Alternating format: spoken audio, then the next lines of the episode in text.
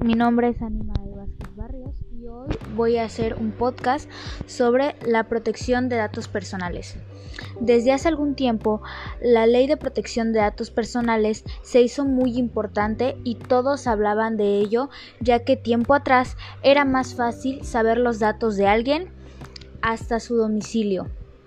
Este establece muchas responsabilidades que deben de ser cuidadosamente supervisadas por los grandes imperios que tengan personal y o trabajen con personal deben de obtener el consentimiento para brindar información y datos personales, aunque sea familiar, ya que su objetivo principal es que las personas puedan elegir a quién se le puede compartir su información y cuánta información puede ser compartida, o mejor dicho, proporcionada a los demás o a alguna persona en específico.